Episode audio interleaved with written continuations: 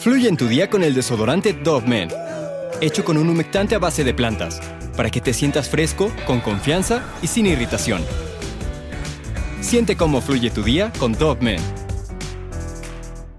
Durante la inspección policial que las autoridades llevaron a cabo en su casa debido al delito de robo de vehículo, encontraron unas esposas, un espéculo y una botella de cloroformo, pero nada relacionado al crimen por el que estaba detenido. Lo peor es que ni siquiera llegaron a sospechar que aquel hombre en ese momento tenía en su sótano a dos pequeñas de 8 años a las que había robado.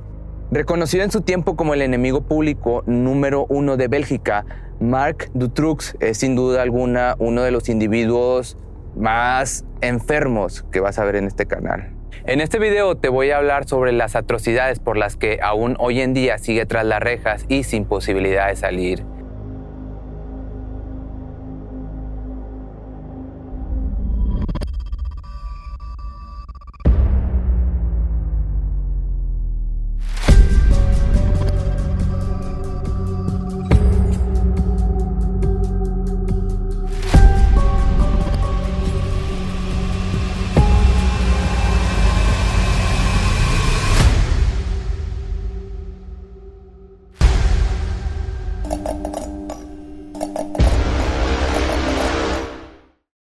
Marc Dutroux, nacido el 6 de noviembre del año del 56, esto en Bruselas, en Bélgica, es el mayor de cinco hermanos. Sus padres eran unos docentes que se dedicaron la mayor parte de su vida a la enseñanza primaria.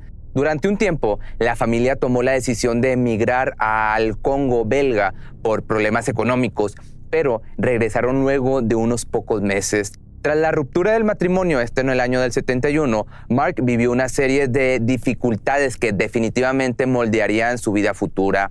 Su madre se quedó con la custodia, pero a los 16 años, ya harto de seguir órdenes, decidió independizarse e irse de la casa. Su primer trabajo con el que sostuvo su nueva vida emancipada fue el de vender caricias y placeres, o sea, prostituto.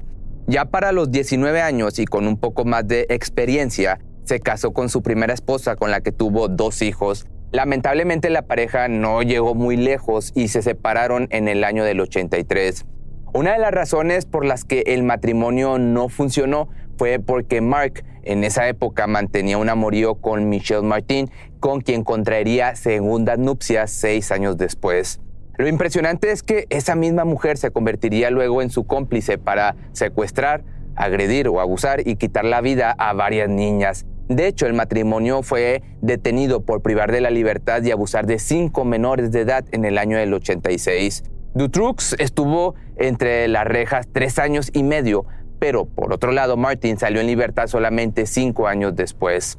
El día en que fue liberado ya tenía un plan para seguir aprovechándose de varias personas. Su primer movimiento fue conseguir que un psiquiatra certificase que él era una persona discapacitada. De este modo podría recibir una manutención económica por parte del gobierno belga, y pues sí que belga. Además de las medicaciones que necesitaría para pues, sus futuros crímenes. Todas estas herramientas farmacológicas que le fueron dadas por el mismo Estado funcionarían para sedar a sus víctimas. El delincuente también alternaba entre trabajos como electricista y comerciante y en su tiempo libre seguía con una exitosa carrera criminal en el tráfico de sustancias ilegales y el robo de vehículos. Esto le permitió llevar una buena vida y comprar hasta siete viviendas, todas bastante lujosas por cierto. Tres de ellas fueron utilizadas para mantener captivas a las menores de edad que secuestraba previamente y ahí mismo las hacía sufrir, abusaba de ellas y en el peor de los casos les quitaba la vida. En otra de las casas ubicadas en Marshall fue en donde construyó un cuarto especial en el sótano que tenía 2.15 metros de largo, menos de un metro de ancho y solamente unos 64 metros de alto. Esta habitación, o dicho de otra manera, mazmorra, estaba escondido detrás de una especie de estantería donde también se encontraba una pesada puerta de hormigón. El 24 de junio del 95, Julie Jun y Melissa Russo, de 8 años, fueron privadas de la libertad por Dutrux y mantenidas encerradas en ese sótano. Una vez en su poder, abusó de ellas, las hizo sufrir y dejó evidencia en forma de varios videos, no por, de la barbaridad que había cometido.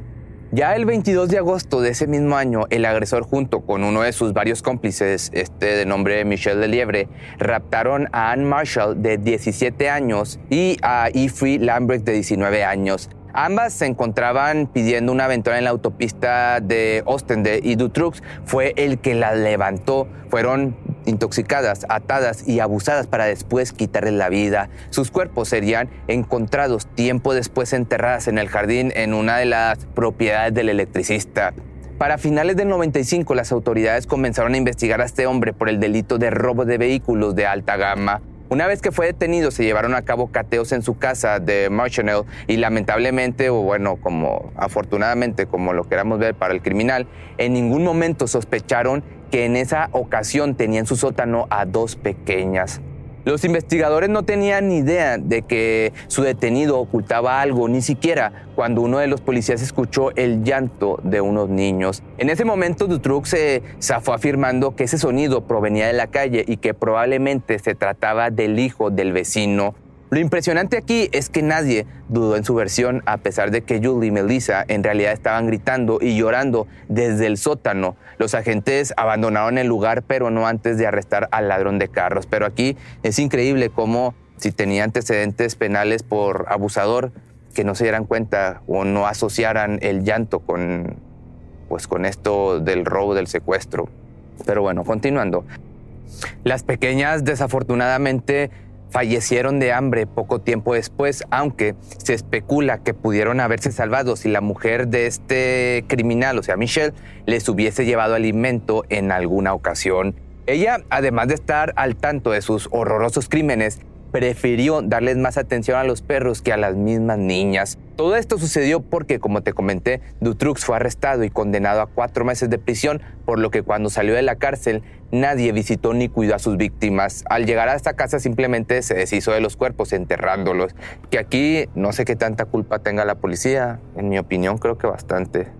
El 28 de mayo del 96, el agresor volvió a atacar en compañía ahora de su cómplice, ese día secuestró a Sabine Darden de 12 años cuando la pequeña se dirigía en bicicleta al colegio. Afortunadamente, ella sería una de las pocas supervivientes de su captor. Años después, ella comentó que la había atado a la cama con una cadena al cuello durante tres días y que luego la encerró en el cuarto del sótano. Ahí solamente había un colchón y una lámpara descuidada que funcionaba muy a penitas. El espacio era tan claustrofóbico que en diversas ocasiones sentía que le faltaba el aire y casi se desmayaba. Dutrux trató de lavarle el coco, hacerle un coco wash al explicarle que en realidad él era su supuesto protector al salvarla de una red de hombres poderosos que querían hacerle daño y quitarle la vida. Se hizo pasar por una persona gentil que me había salvado la vida. De alguna manera era mi amigo, mi salvador. Esto fue lo que relató el adolescente en una entrevista de televisión ya tiempo después. El hombre no solo se divertía jugando con sus víctimas, también quería despojarlas de toda pretensión de libertad emocional al manipularlas. Sabine permaneció encerrada sola en el sótano por meses hasta que el 9 de agosto otra vez volvieron a raptar a otra niña. Leticia Dilges, de 14 años, se dirigía a su casa caminando cuando los agresores vieron la oportunidad de secuestrarla. Pero Cuatro días después, Dutrux y sus cómplices fueron detenidos ya que un testigo ocular recordó los números de la matrícula de su coche en el lugar en donde habían raptado a su última víctima. Las próximas 48 horas serían críticas en este caso. En un principio, los arrestados se mantuvieron en silencio hasta que Dutrux terminó confesando todo, los asesinatos y el lugar en el que se encontraba encerrada Sabine y Leticia Así, el 15 de agosto, este presunto asesino hasta ese momento llevó a la policía a su casa en Marshall Bajó al sótano y retiró la estantería en donde se encontraba el cuarto secreto y deslizó los cerrojos de una enorme puerta de cemento de 200 kilos y entró. En el interior de aquel lugar estaban las dos pequeñas muertas de miedo y en un estado bastante descuidado. Uno de los investigadores llegó a decir que el lugar era tan pequeño, tan claustrofóbico que cuesta imaginar que una persona pudiera vivir ahí tres meses.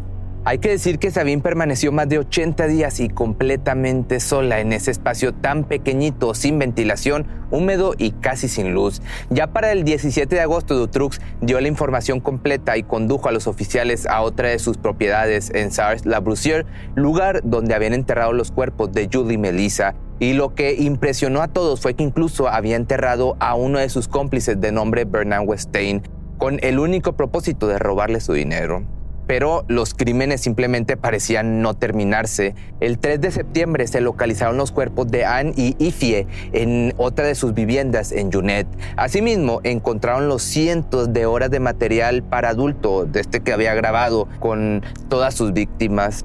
El gran problema de todo esto fue que este crimen puso en evidencia no solo el hecho de que un monstruo vivía en la sociedad, sino que las autoridades, como te comentaba anteriormente, dejaron clara su incompetencia a la hora de resolver este caso. Tanto así que en el año del 96, en símbolo de protesta, más de 350 mil personas salieron a las calles de Bruselas a marchar en lo que se conoce como la Marcha Blanco. Y hablando de negligencias y errores por parte de las autoridades, en abril del 98, cuando lo estaban trasladando ante el tribunal, como si no fuera suficiente todas las, las mafufadas, no creas que te voy a decir la palabra, cuando lo estaban trasladando ante el tribunal, Dutrux logró arrebatar el arma de un guardia de seguridad y consiguió echarse a la fuga. Afortunadamente, horas después fue recapturado cerca del bosque, pero no sin consecuencias graves. Aquello ocasionó la dimisión del Ministerio del Interior y de Justicia, así como el jefe de policía. Durante este tiempo que se iniciaron los juicios por los delitos de secuestro de al menos seis niñas y el asesinato de cuatro de ellas, Dutrux recibió varias sentencias más por diversos crímenes, hasta que finalmente el 17 de junio del 2004 un jurado condenó a Mark a cadena perpetua sin posibilidad de palabra. El jurado calificó al sentenciado como un depredador aislado y un psicópata de libro que actuaba él dictando sus crueles instintos. Por otra parte, su mujer Michelle Martin fue condenada a 30 años, su cómplice Michel Liebre a 25 años y el estafador Michel Nigaud a 5 años por armar una trama de tráfico de estupefacientes a la que pertenecía el principal culpable. Actualmente el ayuntamiento de Charleroi decidió derrumbar la casa en la que Dutroux cometió todos sus crímenes y escondió el cuerpo de sus víctimas. Todo esto con el fin de construir un jardín memorial en recuerdo de las pequeñas despojadas de la vida, que podrás visitar este lugar en el año del 2023 y según explica el mismo alcalde,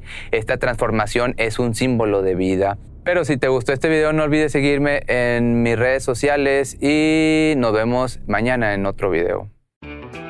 Fluye en tu día con el desodorante Dove Men, hecho con un humectante a base de plantas, para que te sientas fresco, con confianza y sin irritación. Siente cómo fluye tu día con Dove Men. Oh, come on now. You know you deserve it. A steak patty on any McDonald's breakfast sandwich. I mean, any breakfast sandwich. Biscuit, McMuffin, bagel, McGriddles, a juicy steak patty on any breakfast sandwich. And when you order through the app, buy one and get one free. Now go get them. Valid for product of equal or lesser value. Limited time only at participating McDonald's. Valid one time per day. Excludes $1, $2, $3 menu.